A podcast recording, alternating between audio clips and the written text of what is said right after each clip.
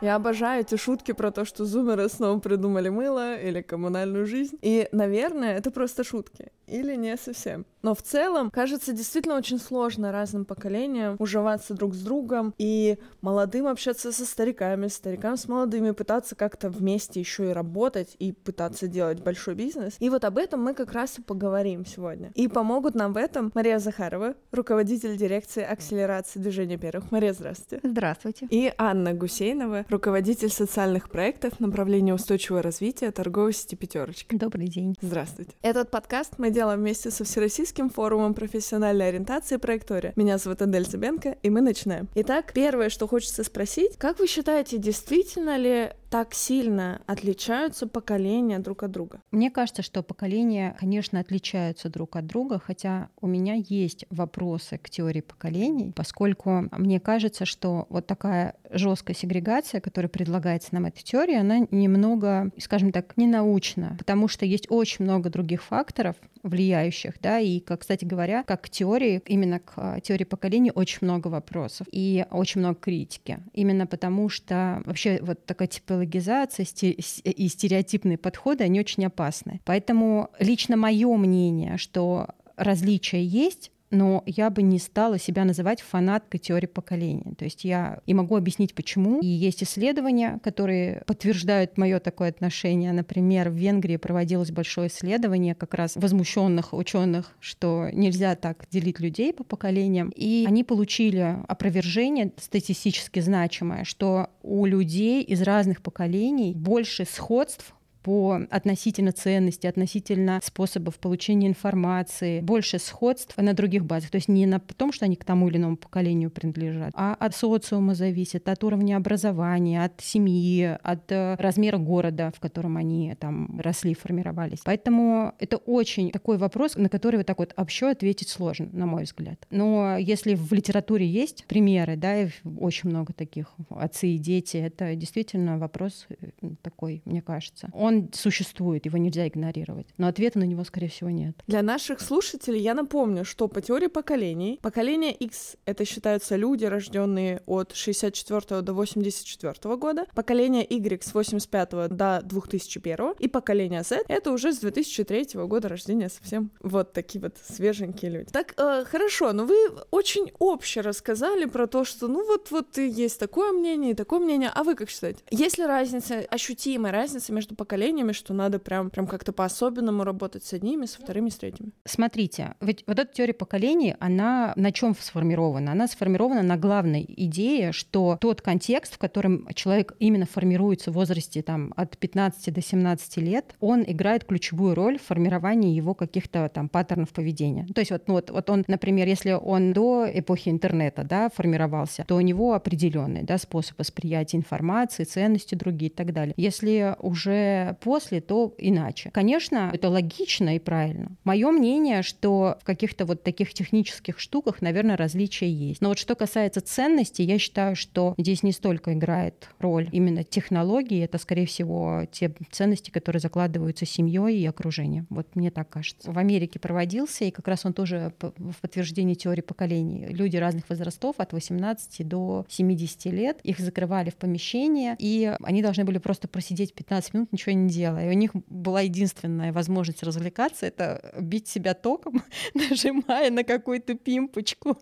В общем, 67% мужчин всех возрастов били себя током от скуки, потому что они действительно не знали, что делать с этими 15 минутами. Но там не, не выявилась а, разница между поведением именно в поколенческом. То есть и те, и те, и те из разных возрастных групп. Один человек вообще сто раз нажал на эту кнопочку от скуки. А, ну то есть не было того, что вот эта классика, а, ну молодые, они вот в этих ваших тиктоках сидят и никак Нет, не могут не доказали. Ничего. Вы как считаете, Мария, на практике? Мне повезло, потому что я нахожусь в таком окружении, скажу, обрисую мое окружение, это общественное всероссийское движение, движение первых, и в нашем поле зрения 3 миллиона детей, и э, педагогов, и родителей, и это все люди, которые вне зависимости от своего возраста и от э, своей принадлежности к тому или иному классу, если можно так говорить, говорить, они все очень э, современные, очень готовые воспринимать современные тренды, поэтому для меня четкого выделения такое поколение, другое поколение нет. Все очень бодрые, легкие на подхват, активные, прогрессивные и так далее, поэтому для меня эта теория — это теория, на практике все иначе. А как вы считаете, правда ли, что миллениалы и зумеры, например, чаще выгорают? Ну вот есть такой тренд про то, что вот наши родители работали на заводах, и, значит, вообще и горе не знали, и не беспокоились ни о чем. А вот сейчас я вот, например, часто выгораю, такая, извините, мне нужен вот подход особенный, мне нужен комфортный коллектив, и вот все вот в этом духе. Это правда? Несмотря на то, что я не совсем согласна, повторюсь, с теорией поколений, но вот здесь я согласна с тем, что, у, возможно, когда подрастут альфа и зумеры э, и станут э, такими, как иксы, возможно, у них тоже будет такое же. Мы еще не знаем, это еще предстоит на это посмотреть, да, как они будут, э, будут ли они выгорать так же. Но есть логика в этом. Сейчас э, это объясняется таким образом, что, например, те же иксы, которых почему-то, а почему мы про них не говорим? Мы их списали говорим, с счетов. Давайте Замечательные иксы, они воспитывались, ну, если говорить про нашу страну, нам интереснее про нашу страну говорить, вот, они воспитывались в более таких, скажем, традиционных подходах. И ответственность, и очень серьезное отношение к задачам, которые поручены человеку. Это все воспитывалось и культивировалось. И, конечно, когда мы стали взрослыми и вышли на работу, и мы к любой задаче относимся очень ответственно, хотим быть эффективными, хотим быть полезными, и энергозатраты очень высокие. И плюс сильная зависимость от общественного одобрения, насколько тебя как бы принимают да, в обществе, в том, в котором ты работаешь, в коллективе. Это все затраты энергии энергия. И постоянно выкладываться на 100% это тоже свойственно э, поколению X, например, потому что вот такой фундамент культурный заложен. А молодым, получается? Тут а уже молодым, нужен другой подход. Молодым, мне кажется, Опять же, может быть, это возраст. Я не знаю, это поколение такое, либо возраст. Это трудно сейчас как бы вот э, однозначно как-то определить. Возможно, это поколение будет более свободным от чужого мнения, потому что мы видим вообще-то очень такой интенсивный переход от, скажем, такого общества коллективизма к индивидуализму, да, и люди больше зациклены как бы на себе, на своих внутренних каких-то интересах. Вот я заметила, что молодые ребята, они очень берегут свой психологический комфорт. То есть они они не готовы а, мириться с какими-то прессингом, с какой-то манипуляцией, да, и находят в себе силы с этим бороться. Мне кажется, что это тоже вот веяние времени. И, кстати говоря, СМИ в этом тоже большой, большую играет роль, потому что это культивируется так же, как и когда иксы формировались, культивировались другие ценности. Хорошо. Ну, давайте отойдем от теории поколений. Но в целом очевидно, что есть большая разница между молодыми и более взрослыми людьми. И вот я знаю, например, очень много коллективов, которые себе по возрасту выбирают сотрудников. То есть вот мы берем до 35, потому что если старше, то это вот будет, ну, как-то мы как будто бы не уживемся. Или наоборот. Мне недавно сказали, а, какая-то она слишком молодая. Ну, то есть и наоборот, где-то команды, где более такие взрослые люди тут уже к молодым относятся. Вот как вы думаете, есть ли смысл так разделять по возрасту, и все, вот мы сейчас все примерно одну музыку слушаем, давайте вот все вместе работать? Или это как раз хорошая тактика, что у нас представители разных поколений? Мне кажется, что вот э, такое кросс-культурное формирование, кросс-культурное это в плане представителей разных возрастных категорий, это потрясающе. Это есть то самое разнообразие, про которое все сейчас э, много говорят, причем они почему-то говорят про инклюзию, да, что инклюзия, и инклюзия обязательно должна быть в корпорации, в компании, в сообществе, что люди должны быть разные, с разными возможностями. Я бы возраст тоже отнесла к этому. Это тоже инклюзивность, потому что если молодой коллектив и пришел человек старше, например, 60 лет, то это проверка этого сообщества на инклюзивность, готовы они принять его или нет. Да? Я вот, вот так это воспринимаю. Есть целое направление, кто с эйджизмом борется. Я в своей, вот у меня команда над проектом работает, по-моему, 35 или 36 человек, да, их очень а, много. Это региональные координаторы, кто развивает центры сообщества на нашей базе торговой сети. И у нас есть а, региональные координаторы старше 60 лет, которых мы брали намеренно в проект. И есть очень молодые студенты. И я считаю, что это необычайно обогащает опыт и тех, и других.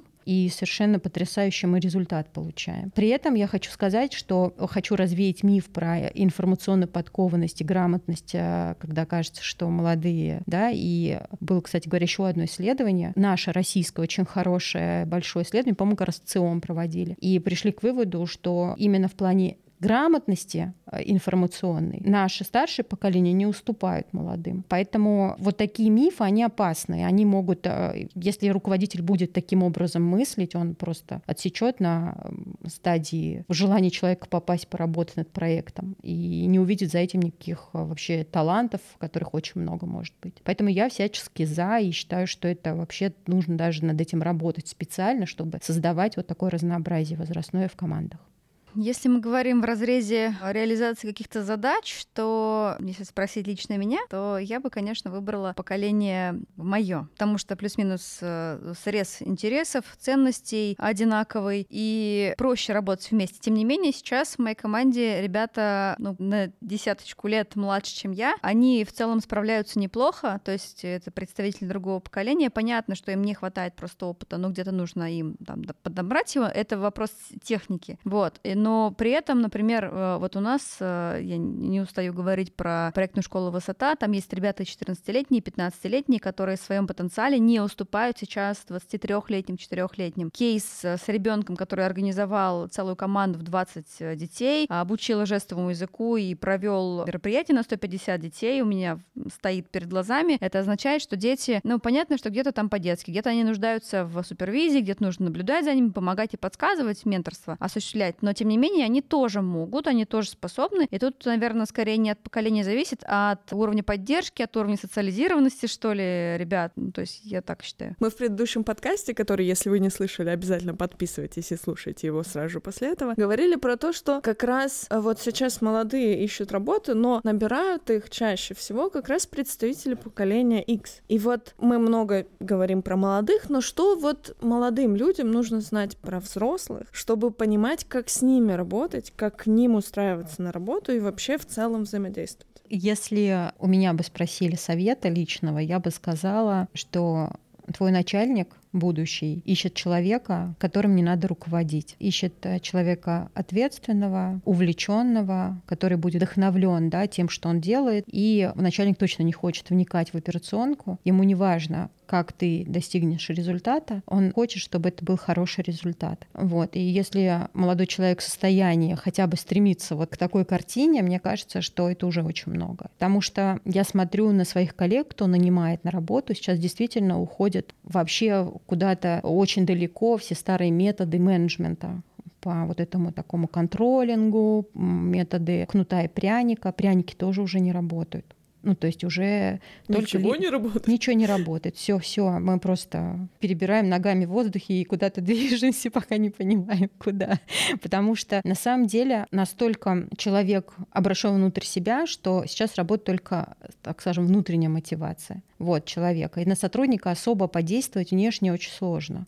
Вот если только на несчастных иксов, которые еще подвержены да, вот этим вот манипулятивным штучкам и прочему. Я вам даже больше скажу, что даже повышение уровня зарплаты не придаст какой-то такой, как сказать, вдохновения особенного. Да? То есть это вот какие-то совершенно другие вещи. Поэтому в команду нужно создавать хорошую среду для работы нам, как руководителям. Ребята, которые приходят в компанию работать, они должны стараться максимально самостоятельно и максимально ответственно подходить к тому полю, которое ему доверили. А можно ли вот к представителю старшего поколения, ну вот к своему начальнику подойти и сказать, блин, я что-то как-то, не знаю, я себя грустно так чувствую, мне на душе некомфортно, когда вот мне так, вот, ну вот, вот с такими вот, с такими э, условиями, с разговорами про выгорание, про мои личные границы, вот меня поймут в этом плане? Конечно, идеальный руководитель должен понять, и, наверное, он должен это сам даже как-то увидеть до того момента, когда человек придет. Но тут э, вопрос, он такой очень абстрактный. Вот. Для меня очень важно настроение людей в команде, но не всегда получается. Просто темпы очень большие, большие, проекты горят, их нужно делать, и, к сожалению, не всегда за этим всем удается увидеть действительно человека. Это большая проблема бизнеса в целом. К этому надо стремиться. Ну, кстати, мы же уже говорили, что как бы сейчас идет тренд на индивидуализацию. Значит, скорее всего, людям сложнее становится работать в командах. Как с этим работать? Поэтому нужно давать пространство для среды, в которой будет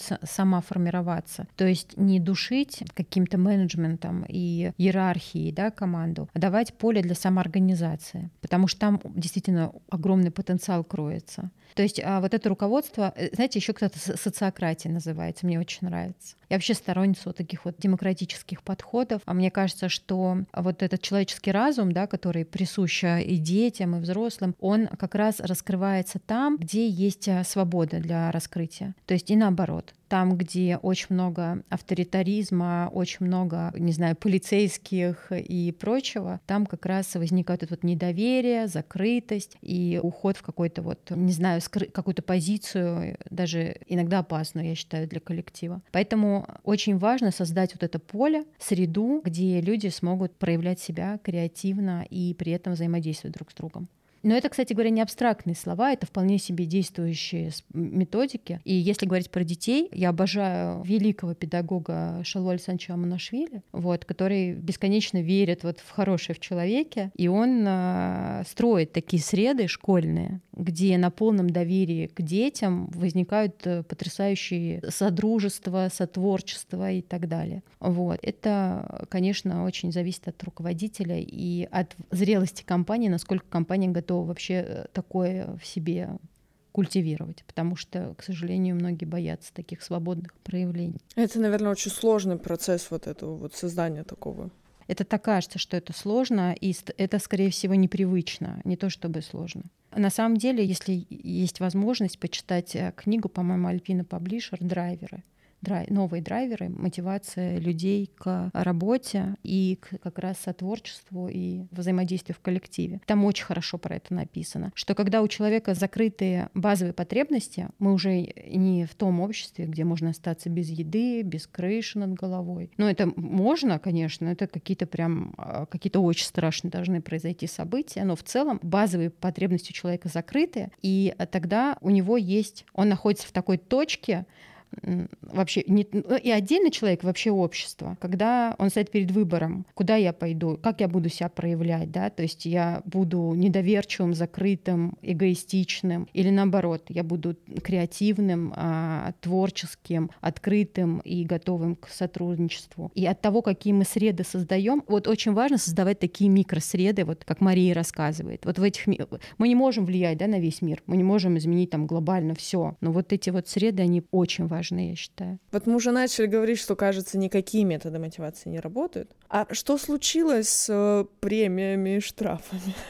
Во-первых, мне кажется, что премирование всегда супер приятная вещь. Меня, например, очень радует. И почему это не работает, и какие теперь методы искать, вообще как управлять коллективом и молодых, и всяких разных, так, чтобы действительно можно было какие-то эффективные методы стимулирования использовать. Вот у меня э, есть наблюдения свои на этот счет. Я, опять же, не могу разделить это по поколениям, что это свойственно тем или иным. Я вижу сумасшедший приоритет на свободу. То есть люди хотят э, быть свободными, они хотят находиться в каком-то более-менее понятном, эм, как сказать, э, не совсем, как сказать, фриланс, да, вот ты вот вроде бы как в компании работаешь, но при этом это или удаленка, смешанная с посещением офиса, но доля свободы должна присутствовать. Я даже вижу такие кейсы, когда люди выходят из штата на аутсорс для того, чтобы и проигрывают в деньгах, но для того, чтобы сохранить свободу. Я вижу кейсы, когда люди берут отпуск за свой счет для того, чтобы реализовывать какие-то свои творческие идеи, да, и там съездить куда-то или,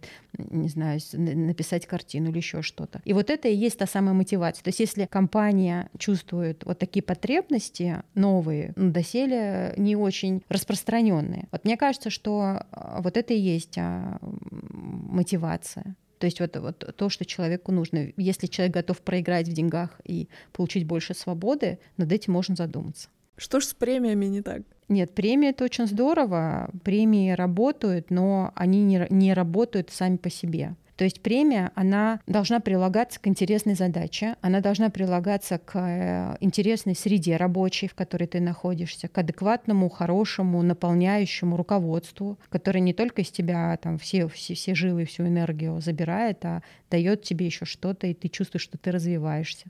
Вот если плюсом к этому еще премия, то это чудесно. О системах мотивации, почему они сейчас не работают? Или работают? Как у вас? У нас в нашей среде, э, ну, напоминаю, да, что мы работаем с детьми. Это дети от 12 до 17. Это педагоги, это родители, это наставники. Наставники в том числе из бизнес-среды, те, которые работают с детьми добровольно. И сами этого захотели, мы никого не заставляли, никак не мотивировали, между прочим. Совершенно все бесплатно и безвозмездно. Здесь э, скорее работает сила сообщества. То есть людей здесь мотивируют не деньги, мотивирует сообщество, мотивирует, мотивирует возможность общаться, потому что самый важный человеческий капитал — это люди, которые его окружают. Про проекторию хочу сказать. Это такая, э, такой форум, про который я рассказывала и в предыдущих подкастах, и здесь, форум профессиональной ориентации. Он как точка такая, ну, точка сборки для всех компаний, которые занимаются в России профориентацией, для тех, кто хотел бы в это зайти, и для детей, которые уже занимаются, хотят понять, что они, где они, хотят показать себя.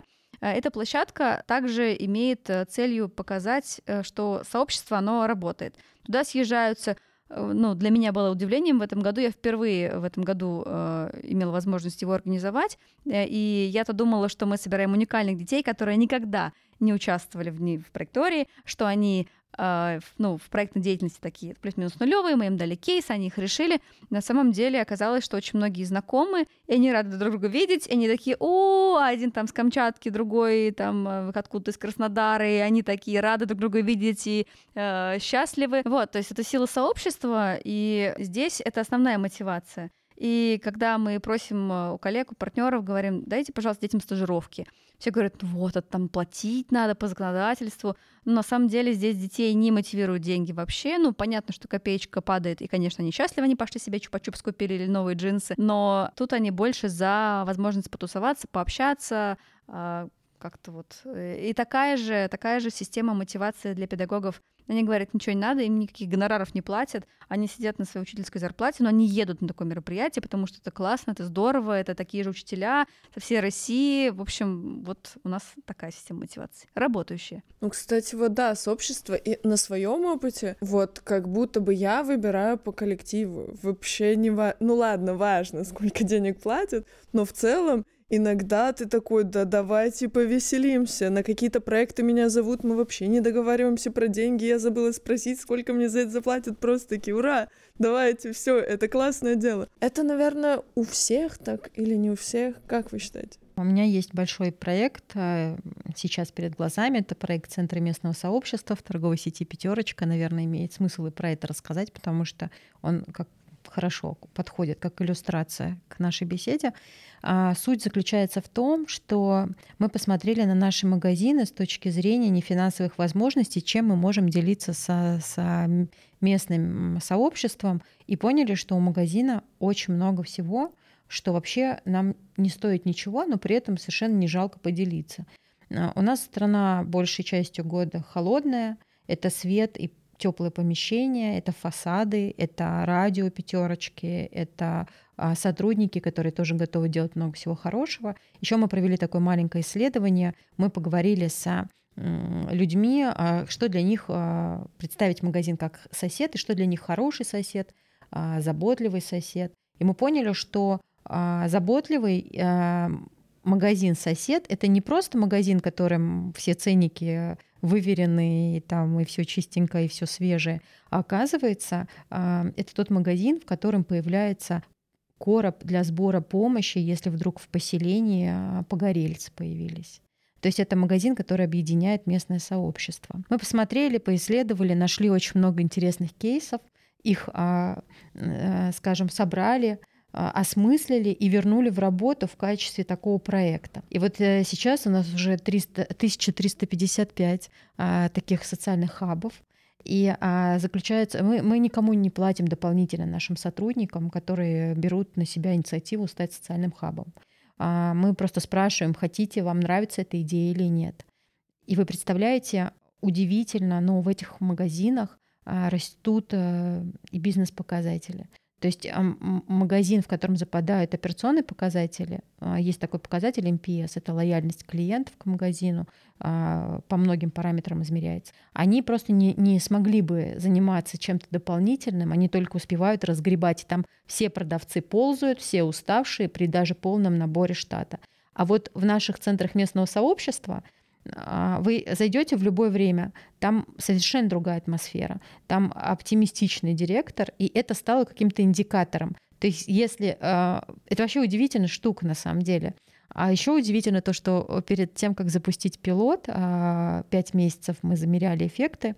Вначале мы спросили у сотрудников, чувствуют ли они себя счастливыми на рабочем месте, и через пять месяцев после пилота и на 21% выросла доля чувствующих себя счастливыми. То есть для людей важно не просто выкладывать сосиски на полке, а делать что-то полезное, сообща с местными а, людьми. И у нас даже вот есть цифры, подкрепляющие этот а, факт. Как будто бы звучит как прям критерий, как э, компаниям завлекать к себе молодых людей, да и вообще сотрудников. Не просто вот ты мне даешь работу, я тебе даю деньги, а добавлять какой-то вот большой великий смысл приятно. А, мы много говорим о том, что коллектив должен быть э, правильный, подходящий для того, чтобы представителям разных поколений, просто очень разным, э, очень отличающимся друг от друга людей было комфортно работать. А как э, молодым ребятам, которые, может быть, первое, второе место работы меняют, как им узнать, что этот коллектив, да, мне здесь будет комфортно, а вот здесь вот надо бежать прямо сейчас. Вопрос, конечно, интересный. Как узнать, что этот коллектив не подходит, и это не подходит? Угу. Как узнать? Ну, тут как бы это же не, не rocket science, это же вот ты приходишь в коллектив, смотришь, а, если твои ценности а, совпадают с ценностями коллектива, ты делаешь эту работу. Если не совпадает, ты видишь сопротивление, ну, не делаешь такую работу. А, ну, вот там, на примере наших ребят, команд — Э, некоторые команды есть очень э, сплоченные, очень такие они крепкие. Кстати, э, есть тенденции. Самые крепкие команды у нас в Башкортостане и в Тюмени. По всем остальным регионам не скажу, потому что ну, кейсы разные бывают, но просто вот самые такие частотные это именно эти регионы. Возможно, это связано с тем, что у них в целом в регионе культивируются семейные ценности.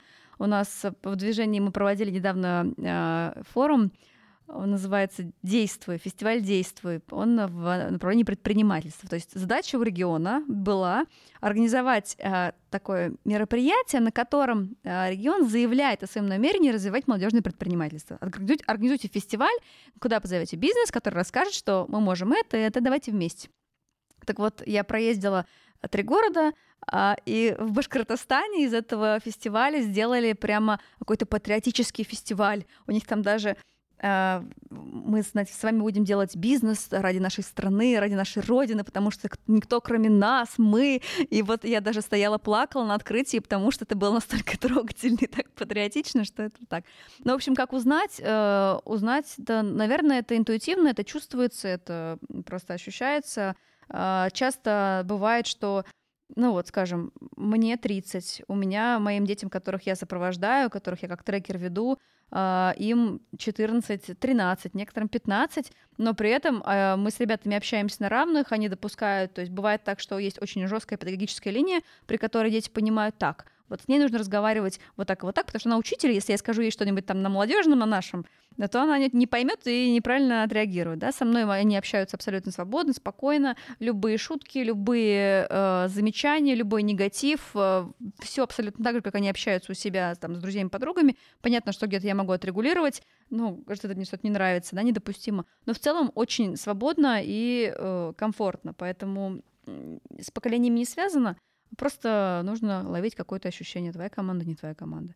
Есть добавить, что к Марииным словам, мне кажется, что очень э, важен опыт, и когда вы задаете вопрос, как молодому человеку э, понять, а у него нет опыта, и он еще не очень-то в этом во всем разбирается, и, возможно, это прям первое место работы, то наверное, логично поговорить а, с людьми, если есть доступ, и ты уже как бы пришел. Может быть, можно просто поговорить и спросить, как тебе. А еще классно спросить тех, у кого есть опыт, как тебе, ну, как в сравнении с э, другими местами, где ты работал. Тоже очень полезный разговор, потому что, э, конечно, не, всегда надо на сто процентов полагаться на чужой опыт, но э, это дополнительные, скажем, пазлы в твою общую картинку для твоего опыта, беседовать, разговаривать, задавать вопросы и на этапе собеседования задавать вопросы, как что устроено.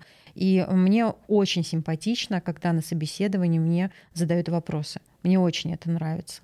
И мне кажется, что э, для меня даже, наверное, это один из главных критериев и показателей э, вообще интересно ли мне с человеком дальше будет работать. Спасибо, друзья, что слушали нас, а в следующем подкасте мы расскажем о том, как стать успешным в образовании и в карьере. А этот подкаст мы сделали вместе со Всероссийским форумом профессиональной ориентации проектории. Подписывайтесь на нас, чтобы ничего не пропустить, и до новых встреч!